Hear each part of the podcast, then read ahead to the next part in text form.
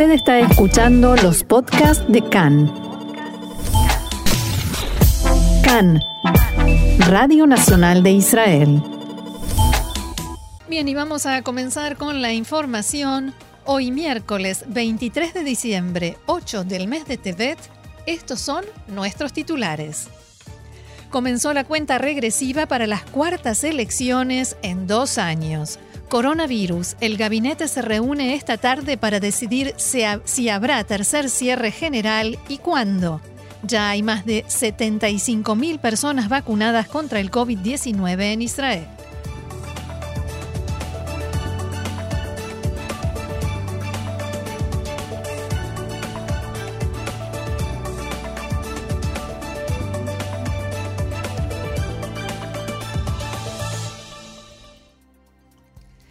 Vamos entonces al desarrollo de la información que hoy comienza con política. Con política, exactamente. Gracias, Roxana. La Knesset se disolvió en forma automática a la medianoche e Israel vuelve a las urnas por cuarta vez en dos años.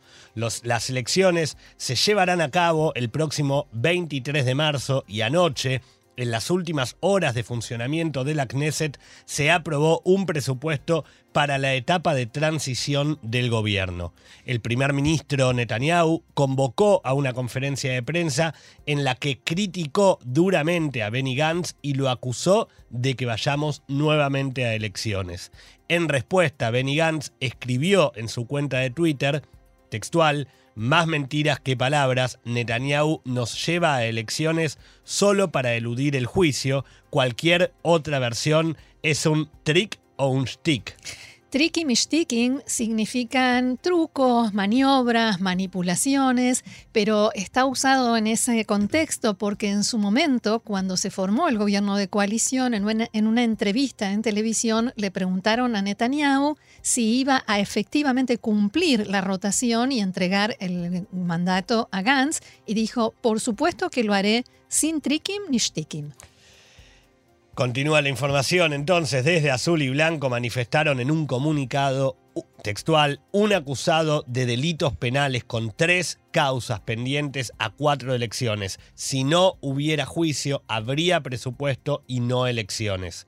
Netanyahu también sostuvo en su comparecencia que tanto Naftali Bennett como Guidon Saar se aliarán con la izquierda para que eventualmente puedan formar gobierno. Y como no podía ser de otra manera, ya hay encuestas de intención de voto. El Instituto Cantar realizó una encuesta a pedido de Cannes que indica que el mayor beneficiado de la disolución de la Knesset es Guidón Saar. Vamos a las cifras. El 39% de los encuestados creen que Benjamin Netanyahu es el candidato más adecuado para primer ministro el 36% votó por Guidon Saar y es la primera vez en mucho tiempo que un candidato llega tan cerca de Benjamin Netanyahu en la preferencia de los votantes. En cambio, Naftali Bennett es el preferido por el 23%.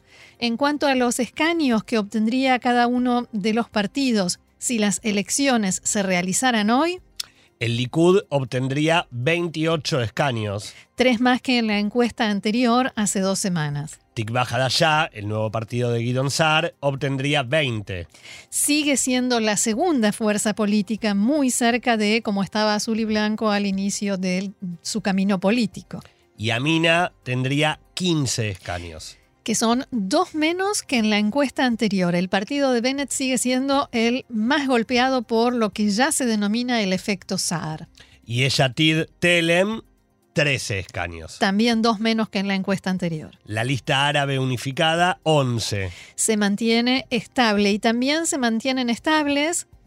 Jazz con 8 y Yadut Torah con 7. El que no se mantiene nada estable. Para nada, es azul y blanco que es el gran perdedor en todo este proceso, ¿no es cierto, Roxana? Con seis. Con seis, perdón, me había omitido el, resultado. Israel Beiteinu, Lieberman, con seis y Meretz también con seis.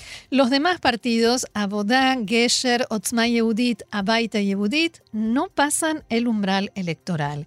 Y también se le preguntó a los encuestados, ¿quién creen que tiene la culpa de que vayamos a elecciones?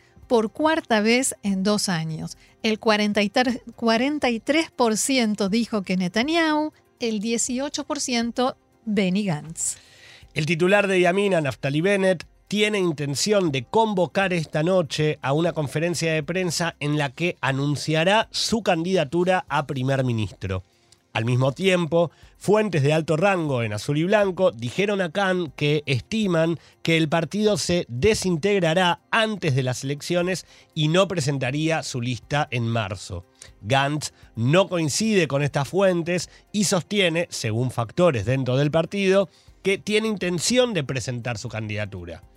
Entre otras cosas, las fuentes de azul y blanco dijeron a Khan que varios de los integrantes del partido tienen intención de abandonarlo, entre ellos los ministros Gaby Ashkenazi y Avi Nisankoren. Otros serán invitados a retirarse, esto entre comillas, serían invitados a retirarse por Benny Gantz debido a la forma como se manejaron en los últimos días. También dijeron que el descenso en las encuestas tendrá su efecto y así llegarán a una situación en la que Azul y Blanco deba renunciar a la candidatura. La legisladora Sharen Askel del Likud anunció este mediodía que abandona el partido, renuncia a la Knesset y se une al nuevo partido de Gidon Saar, Tikva Hadashah. Según Askel, textualmente dijo, lo sucedido en los últimos días ha demostrado que este gobierno no tiene mandato para continuar. El último año demostró qué grande es la diferencia entre la ideología y lo que representa hoy en día el Likud. La soberanía de Israel fue dejada de lado. En muchísimas ocasiones intentaron expulsarme o hacerme callar solo porque quise expresar mi opinión, mi postura. Tengo intención de seguir haciendo escuchar mi voz liberal. Palabras de la ahora integrante de Tikva Hadashah, Sharen Askel. Cambiamos de tema después de una serie de incidentes violentos registrados en los últimos días en la margen occidental. Tzal anunció el envío de refuerzos a la zona.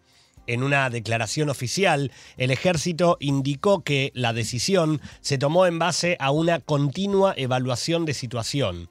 También informaron que los soldados destinados a la división Judea y Samaria de Tzal no recibirán permisos de salida este fin de semana. La medida se produjo después de varios incidentes y del asesinato a principios de esta semana de Esther Horgen, que había salido a correr cerca de su casa en el asentamiento de Tel Menashe. Esther Horgen, una madre de seis hijos que tenía 52 años, fue sepultada en la mañana de ayer.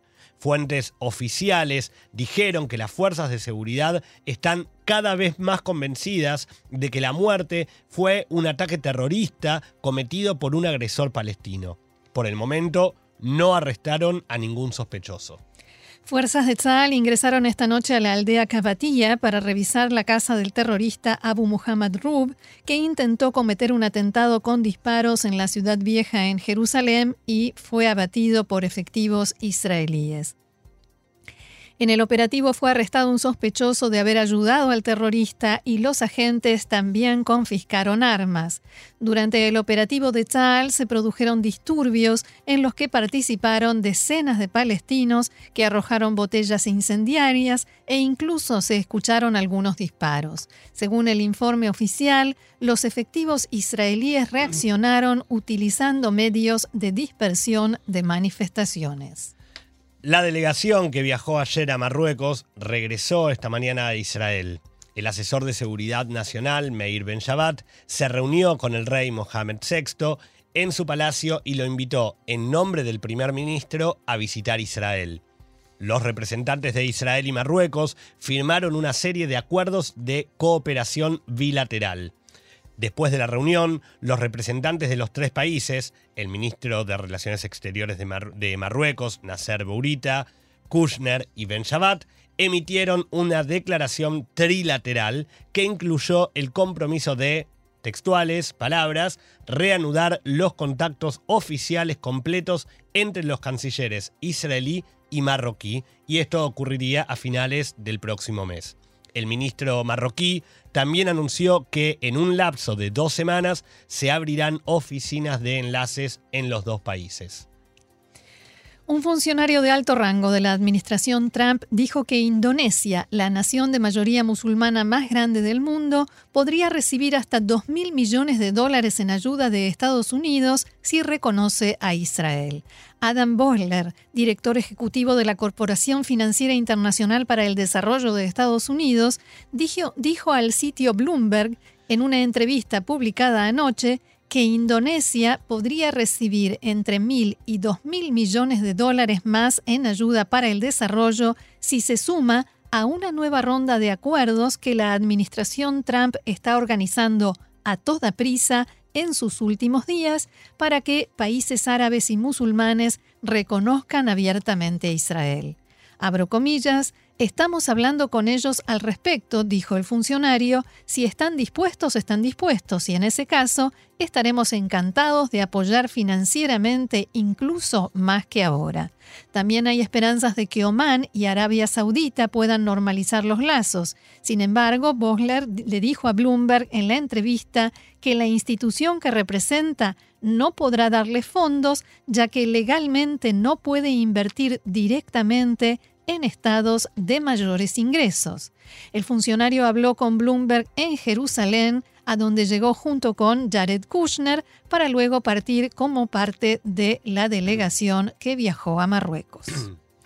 El ministro de Defensa, Benny Gantz, firmó en la tarde de ayer una orden para confiscar 4 millones de dólares que habían sido transferidos desde Irán al grupo terrorista Hamas a través de un cambista de la, franja de Gaza. El ministerio informó en un comunicado que el dinero se iba a destinar al desarrollo de la infraestructura terrorista de Hamas en Gaza, incluyendo la fabricación de armas y pagos a los activistas de la organización y que provenía del régimen, del régimen iraní que sigue actuando contra el Estado de Israel. Según el ministerio, el empresario Sujir Shalmach asumió como principal cambista de dinero de Hamas después de que el ejército israelí matara a su predecesor en un asesinato selectivo en mayo de 2019. El informe detalla que el ministerio había emitido una orden de confiscación en febrero de este año, pero para disfrazar sus vínculos con Hamas, el empresario cambió el nombre de la compañía.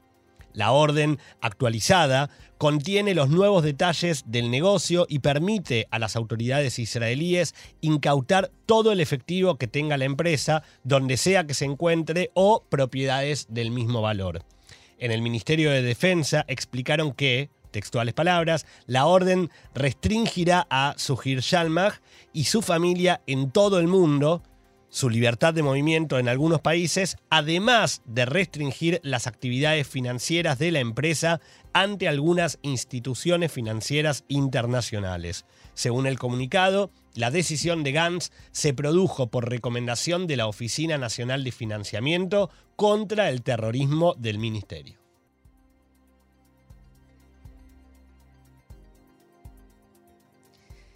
Dos de la tarde, 49 minutos aquí en Israel. Seguimos adelante con la información que ahora tiene que ver con coronavirus. Coronavirus, exactamente. El Ministerio de Salud informó que anoche se registraron 3.753 nuevos casos de coronavirus lo que indica un 4,1% de resultados positivos sobre un total de 93.957 pruebas realizadas.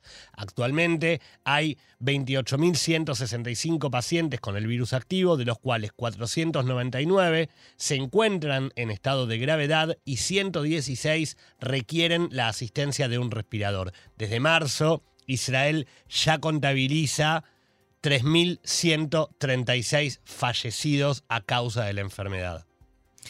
Y esta mañana se informó que la jueza Rivka Friedman Feldman resultó, dio positivo en un examen de coronavirus. Según trascendió Friedman Feldman, presidenta del tribunal eh, donde se va a seguir o se está siguiendo el juicio contra el primer ministro Netanyahu, permanecerá en aislamiento hasta los primeros días de 2021. Y quienes también dieron positivo en pruebas de coronavirus son cinco integrantes del equipo de fútbol Apoel Tel Aviv, que también se encuentran en aislamiento. Lo que le faltaba a Poel Tel Aviv, lo último que le hacía Era el falta, coronavirus. diría Arik Einstein, es de mis Kenima o Adim, pobrecitos los fanáticos de Apoel. Respecto, continúa la información, respecto del sistema de semáforo que determina el color de las ciudades según la cantidad de contagiados, se informó que en el día de ayer las localidades de Deir Haná y Modi'in Ilit y algunos barrios de Jerusalén se han vuelto rojos, mientras que las ciudades de Haifa y Naria ahora son de color naranja. Y en instantes, el gabinete de Corona volverá a reunirse para discutir la recomendación del Ministerio de Salud de imponer un nuevo cierre total, el tercero en Israel desde el inicio de la pandemia. La reunión está anunciada para las dos y media, debería estar iniciándose en este momento y la idea es decidir si se avanza con un cierre que incluiría la prohibición de alejarse a más de un kilómetro de las casas, el cierre total del sistema educativo, incluidas las escuelas primarias en todos sus cursos y el cierre completo de los comercios. Hay diferencias entre el primer ministro y el primer ministro alterno en eh, sobre cuándo empezar a aplicar el cierre. Exacto. Netanyahu quiere que sea de inmediato. Gantz dice que hay que darle tiempo a la gente para que se prepare. Por lo menos están de acuerdo en que hay que hacer un tercer cierre. Yo creo que ya no queda nadie que diga que no hace falta el tercer cierre. Ayer martes continuó la campaña Poner el hombro, tal el nombre con el que se denominó al proceso de vacunación contra el coronavirus aquí en Israel. Durante la jornada recibieron la primera dosis de la vacuna aproximadamente 45.000 personas, lo que suma hasta anoche, desde el domingo hasta anoche, un total de 75.000 vacunados. Y recordemos que todavía estamos en la primera fase de la campaña que comenzó el domingo y se están aplicando vacunas en primer lugar al personal médico y de salud en general, después a personas mayores de 65 años y en tercer lugar a personas con enfermedades de base consideradas como de riesgo. Y como informábamos en varios programas esta semana porque se vino desarrollando la información, el gabinete de Corona aprobó la decisión de restringir por completo la entrada al país por el temor que existe desde hace algunos días relacionado con la nueva mutación del virus y por la posibilidad de que dicha mutación ingrese al país. Gaby, ¿esta decisión ya está en vigencia? No, no. La decisión, si bien la idea de algunos integrantes del gabinete era en el momento de la votación darle vigencia inmediata, recordemos como vos decías que se votó el lunes a, a la tarde, finalmente se decidió que esta nueva regla se implemente a partir de hoy a las 10 de la noche. Es decir, hasta esa hora, todos los vuelos que arriben, que arribaron ayer y que arriben hoy a Ben Gurión, ingresan con la misma, entre comillas, normalidad con la que se venía manejando. ¿Quién podrá y quién no podrá entonces ingresar al país? Desde hoy a las 10 de la noche solamente podrán ingresar a Israel personas con ciudadanía israelí. Es decir, aquellas personas que no sean ciudadanos israelíes no podrán abordar vuelos de ninguna compañía aérea cuyo destino sea el Estado de Israel. ¿Cuál deberá ser el proceder de las personas que ingresen a Israel? Al igual que ahora, toda persona que baja de un avión en Ben Gurión debe cumplir con su correspondiente tiempo de aislamiento, pero, ahí está el pero, la diferencia con lo que ocurra a partir de hoy a las 10 de la noche es que ya no se permitirá aislarse en domicilios particulares. Entonces, todo ciudadano israelí que llegue al país desde hoy a la noche será trasladado a lo que se conocen como hoteles de corona, que son los hoteles solamente utilizados para alojar a gente que debe cumplir aislamiento. Salvo que te llames Eud Barak, que llegó desde Londres y se fue a su casa porque dicen que como tiene custodia y demás, no puede estar en uno de Exacto. los hoteles de Corona. ¿Qué pasa si yo quiero cumplir el aislamiento en mi casa y no soy Eud Barak? Bueno, en principio se le dirá el capricho lo dejamos de lado. Si usted quiere, acá ahora no puede elegir. No existe posibilidad, salvo Eud Barak, no existe posibilidad de elegir a dónde aislarse. ¿Por qué? Porque la preocupación principal radica en que alguna persona pueda estar infectada con la nueva cepa del virus y que ésta no sea detectado mediante pruebas de PCR. Entonces, se decidió que el 100% de las personas que ingresan a Israel se aíslen en un mismo lugar para poder ser controladas todas juntas. Solamente solamente las autoridades podrán enviar a aislamiento domiciliario en caso que los hoteles colapsen que no en su capacidad. lugar. Y eso tendrá que ser durante 14 días estrictos. Exactamente.